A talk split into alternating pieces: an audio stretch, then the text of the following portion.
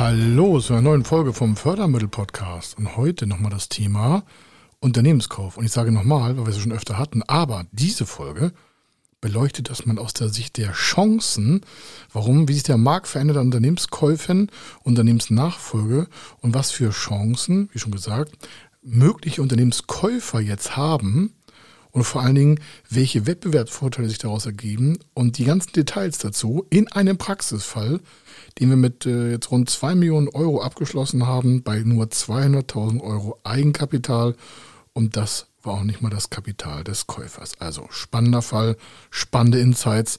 Wenn Sie Chancen suchen im Leben, hier sind sie. Er ist Mr. Fördermittel, Buchautor, Vortragsredner, Moderator seiner eigenen Fernsehsendung zum Thema Fördermittel und Geschäftsführer der Feder Consulting. Mit seinem Team berät er kleine, mittlere und große Unternehmen rund um die Themen Fördermittel, Fördergelder und Zuschüsse. In diesem Podcast bekommen Sie wertvolle und entscheidende Informationen, wenn es um die Themen Investitionen, Innovationen und Wachstum in Unternehmen geht.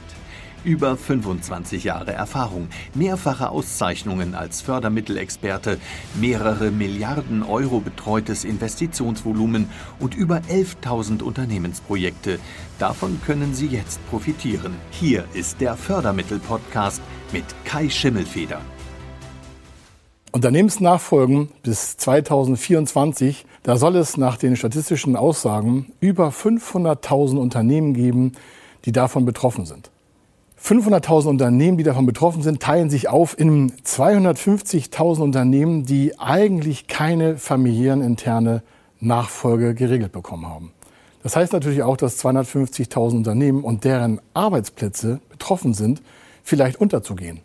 Soll auch heißen, dass sie 250.000 Unternehmen um sich herum haben, hier in Deutschland, die vielleicht auch keine Ausbildungsplätze mehr schaffen oder die dementsprechend auch in familieninterne Bereiche eingreifen, weil dort sind ja Arbeitnehmer, die vielleicht schon einige Jahre, vielleicht sogar Jahrzehnte in dem Unternehmen gearbeitet haben. Und das ist natürlich das Problem, dass wir hier keine Nachfolgen generieren. Und die andere Hälfte, die anderen 250.000 Euro, äh, 250.000 Unternehmen müssen natürlich auch Euros generieren, um einen Unternehmenskauf umzusetzen. Soll heißen, wir haben hier zwei Kernprobleme. Es sind 500.000 Unternehmen, einige sagen sogar viel mehr Unternehmen, einige sagen 800.000 Unternehmen, die bis 2024 das Thema, wie machen wir weiter, weil der Inhaber ein gewisses Alter erreicht hat, in dem er nicht mehr den Betrieb führen möchte. Von den 500.000 sind 250.000 Unternehmen, die eine familieninterne Nachfolge generiert bekommen. Das heißt, Vater übergibt an Tochter oder Sohn oder an die weitere Verwandtschaft im Innenverhältnis. Oder die anderen 250.000 oder sogar noch mehr Unternehmen müssen, weil keine familieninterne Nachfolge vorhanden ist, verkauft werden. Verkauft werden heißt aber auch, jemand muss es kaufen. Und da ist in Deutschland in neun von zehn Fällen das Problem, dass der Kaufpreis sehr, sehr hoch ist, weil ja oftmals ein Lebenswerk übergeben wird von dem Verkäufer, also von dem ehemaligen Unternehmensinhaber. Und das Kernproblem dabei ist, dass natürlich der Wert des Unternehmens und der Kaufpreis selten das gleiche sind. Für den Verkäufer hat das Unternehmen einen sehr, sehr hohen Wert. Und er hat auch vielleicht einen hohen Kaufpreis in seiner Vorstellung, weil er seinen Wert auch bezahlt haben möchte. Auf der anderen Seite haben Sie den Käufer.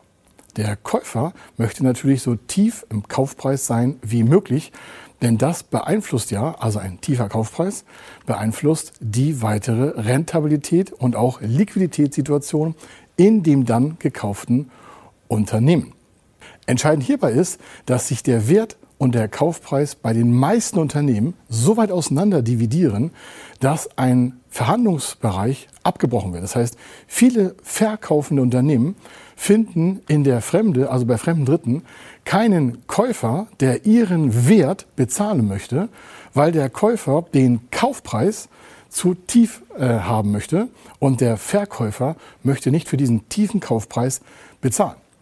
Das heißt, wir haben hier eine direkte Wirkung auf das volkswirtschaftliche Geschehen, denn wenn diese 250.000 Unternehmen, die eigentlich an fremde Dritte verkauft werden könnten, nicht in den Kaufpreis Verhandlungsbereich positiv gestaltet werden können, dann werden auch diese Unternehmen unter Druck geraten. Denn dort gibt es ja keine familieninterne Nachfolge, und ein fremder Dritter möchte einen tieferen Kaufpreis bezahlen, als der Verkäufer überhaupt äh, bereit ist äh, zu geben. Das heißt, der Verkäufer möchte einen höheren Kaufpreis und der Käufer möchte aber weniger Geld ausgeben. Warum? Gucken wir uns gleich an. Das liegt oftmals am Eigenkapital und an der Finanzierung für den Kaufpreis. Deswegen hat das Thema Fördermittel gleich nochmal draufgesetzt. Aber hier merken Sie, eine fast tickende Zeitbombe an untergehenden Unternehmen kommt da auf uns zu.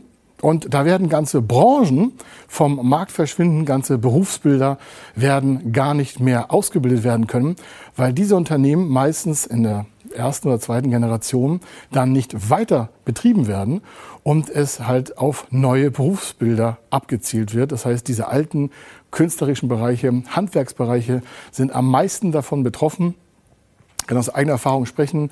Äh, mein Schwiegervater im äh, Tischlereibereich, dessen Beruf wird auch nicht mehr so fortgeführt, äh, weil er einfach ein Virtuose im Holzbereich war. Und äh, das äh, war aber nicht der mögliche Käufer. Und dann passen diese Unternehmen auch nicht zusammen. Das heißt, das matcht nicht. Das heißt, der Verkäufer und der Käufer passen nicht nur finanziell nicht zusammen, sondern auch technisch handwerklich nicht zusammen. Oder auch andere äh, Branchenbereiche sind davon betroffen. Das ist nicht nur im Handwerk so. Aber schauen wir uns mal an, was es eigentlich noch für weitere Fakten gibt dazu, um das Thema Unternehmensnachfolge, Unternehmenskauf mit Fördermitteln zusammenzubringen. Der Käufer hat natürlich gigantische Chancen, wenn er ein Unternehmen kauft in der Expansion. Soll heißen, ein Unternehmenskäufer, der ein bestehendes Unternehmen kauft, hat sofort Kunden, mit denen er arbeiten kann. Er hat laufende Geschäftsprozesse. Das ist im Vergleich zu einer Neugründung, also wenn man ein Unternehmen neu aufbaut, natürlich ein riesen Wettbewerbsvorteil. Die Geschäftsprozesse laufen, da sind schon Kunden vorhanden, da sind schon Produkte vorhanden, da steht schon eine Buchhaltung, da sind schon Mitarbeiter vorhanden, da sind vielleicht auch schon Werbestrecken äh, erarbeitet, die funktionieren, um weitere Produkte abzuverkaufen. Das ist alles für den Unternehmenskäufer eine Riesenchance. Also wenn Sie glauben, Unternehmenskauf ist kompliziert, dann wägen Sie es auch mal ab mit den Vorteilen, die Sie beim Unternehmenskauf haben. Das Zweite ist auch das Wachstum der qualifizierten Mitarbeiter. Die Mitarbeiter, die dort sind im Unternehmen, sind ja schon in ihrer Qualifikation vorhanden und die kann man weiter ausbauen und das Unternehmen dementsprechend weiter und besser in die Zukunft führen. Ein weiterer Punkt ist die Ausweitung der Produktions- und Lieferketten. Warum? Ein Käufer hat ja noch eigene Ideen, was er mit dem zu kaufenden Unternehmen noch machen möchte.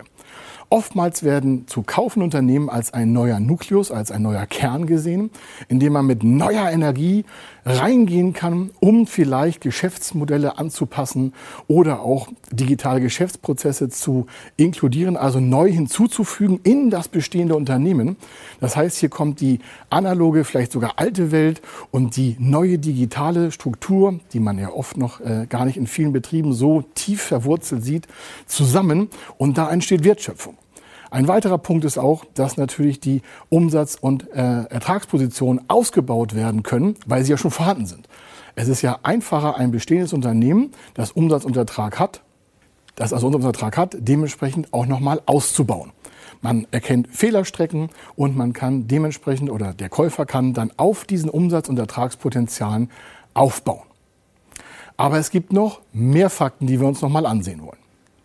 Aus der Sicht der Käufer gibt es leider Fakten und zwar zum Kaufpreisfinanzierungsmodell. Das habe ich eingangs kurz erwähnt.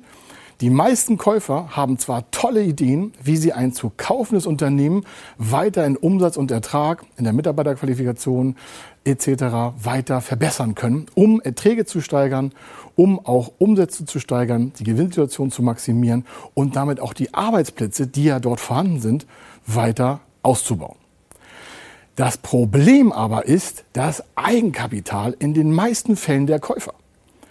Der Wert des Verkäufers ist schon mal meistens völlig woanders, als der Käufer den Kaufpreis sieht. Und dann hat er auch noch meistens weniger Eigenkapital. Die meisten kleinen und mittleren Unternehmen, die man kaufen kann, dort ist der Käufer ja, nicht oft in der Lage, aus eigenen Mitteln 100 Prozent des Kaufpreises zu finanzieren oder sogar zu bezahlen, weil er einfach zu wenig davon hat. Das heißt, er hat zu wenig Eigenkapital. Und wir schauen uns gleich noch ein Beispiel an, dann merken Sie auch die Struktur der Bereiche. Also das ist das Hauptproblem, das ist das Eigenkapital. Und daraus ergeben sich auch, ich sage mal, Gesprächs- und Verhandlungsdifferenzen zwischen dem Verkäufer und dem Käufer. Warum? Der Käufer hat zu wenig Geld und sagt natürlich aus seiner Sicht, ich habe weniger Geld, ich kann weniger Kaufpreis bezahlen. Aus Sicht des Verkäufers ist das aber völlig egal, was der Käufer an Geld hat.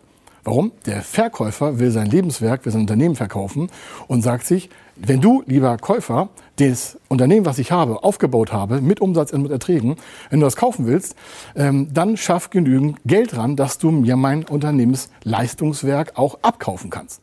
Der Verkäufer kümmert sich seltenerweise um die Gedanken des Käufers. Deswegen eine nächste kurze Faktenseite. Mit Kaufpreisen aus Unternehmenskäufen lassen sich natürlich nicht nur die Zukunft gestalten, sondern im Rückgriff die ganzen Förderprogramme nutzen, die wir uns hier mal gleich im Detail auch beispielhaft ansehen. Ein Unternehmenskauf kann mit Förderkrediten generiert werden oder mit Eigenkapitalergänzungsprogrammen. Ein sehr wichtiger Teil, gerade bei Unternehmenskäufen, ist das Thema Eigenkapital. Und aus der Förderprogrammsicht gibt es Eigenkapitalergänzungsprogramme. Und diese Eigenkapitalergänzungsprogramme haben den Vorteil, dass natürlich das vorhandene Eigenkapital des Käufers verstärkt wird. Und mit dem Verstärken des Eigenkapitals des Käufers kann weiteres Fremdkapital aufgenommen werden. Und mit dem weiteren Fremdkapital kann ein höherer gewünschter Kaufpreis so sehr er sich dann noch trägt auf die Dauer, ähm, bedient werden. Der weitere Part ist auch das Thema Bürgschaften. Dann sagen Sie Bürgschaften, was heißt das? Die meisten Kaufpreise sind so hoch, dass eine Hausbank ohne Förderung den Kaufpreis nicht begleiten kann. Das ist zu viel Unsicherheitspersonal vorhanden, äh, Unsicherheitspotenzial vorhanden, nicht Personal. Und das ist der Punkt, dass eine Bank sagt, ja, wir würden den Kaufpreis gerne mit begleiten, aber Sie müssen noch Sicherheiten nachlegen. Und da geht es nicht um Oma ihr klein Häuschen oder um eine Unterschrift auf der rechten oder linken Seite eines Kreditvertrages, sondern da geht es um substanzielle 3, 4, 500.000, 1 Million, 2 Millionen, 5 Millionen Bereiche. Die kann der normale Bürger nicht mehr einfach an Sicherheit geben. Und deswegen gibt es Bürgschaftsbanken. Es gibt noch viel weitere Förderprogramme dazu, aber schauen wir uns mal ein Beispiel an. Ein Beispiel sieht wie folgt aus. Es braucht eine Eigenkapitalverstärkung für den Kaufpreis. Es braucht eine spätere Rückzahlung der Förderkredite, denn dann kann man auch einen höheren Kaufpreis bezahlen. Wenn man später die Rückzahlung einer finanzierten Kaufpreiseinheit äh, verlagert, dann besteht auch die Möglichkeit, ein tragfähiges Konzept herzustellen. Aber es gibt noch weitere Vorteile. Hier plastisch an einem Beispiel runtergebrochen. Der Kaufpreis war 2 Millionen Euro. Und der Käufer hatte nur 200.000 Euro. Und da er nur 200.000 Euro hatte, musste natürlich 1,8 Millionen aus verschiedenen Förderprogrammbereichen dazugebaut werden, damit die 2 Millionen für den Kaufpreis überhaupt in der Lage waren, gezahlt zu werden. Hier sind verschiedene Förderprogramme inkludiert. Es ist auch ein Teil an Zuschuss gewesen. Der größte Teil ist der Förderkit-Bereich auf Eigenkapitalbasis. Und so ergab sich auch dieser Kaufpreis in der Zahlung. Schauen Sie sich einfach mal an, wie das aufgebaut wurde. Man muss zuerst vorne den Antrag stellen, alle Daten zusammenführen und dann kann man den Kaufpreisvorgang starten. Also hier bitte ein ganz wichtiger Tipp, nicht in den Kaufpreisverhandlungsbereich reinschrauben und reingehen, sondern vorher, bevor man das alles macht, planerische Leistung vorhalten, die Finanzierung vorhalten, sich Gedanken schon mal machen, wie kann man das finanzieren mit Förderkrediten, dann ist auch eine Förderfinanzierung für einen Kaufpreis möglich. Wenn Sie sich also fragen, wo wird das in den nächsten Jahren hingehen mit Ihnen und wenn Sie einen Kaufpreis generieren wollen, weil Sie ein Unternehmen kaufen möchten, dann stellen Sie sich einfach die Frage, was ist 2030 zum Thema Unternehmenskauf für Sie drin? Welche Potenziale gibt es dort? Und wie kann man dementsprechend auch den Vorgang gestalten? Eine letzte Folie möchte ich Ihnen noch nicht voranhalten. Wenn Sie sich nämlich fragen, wie kann ich testen, ob meine Kaufpreisvorstellung machbar ist, dann schauen Sie sich einfach auf www.fördermittel-testen.de Ihr Projekt an. Dort können Sie Daten eintragen und bekommen eine Auskunft über mögliche Förderprogramme zurück.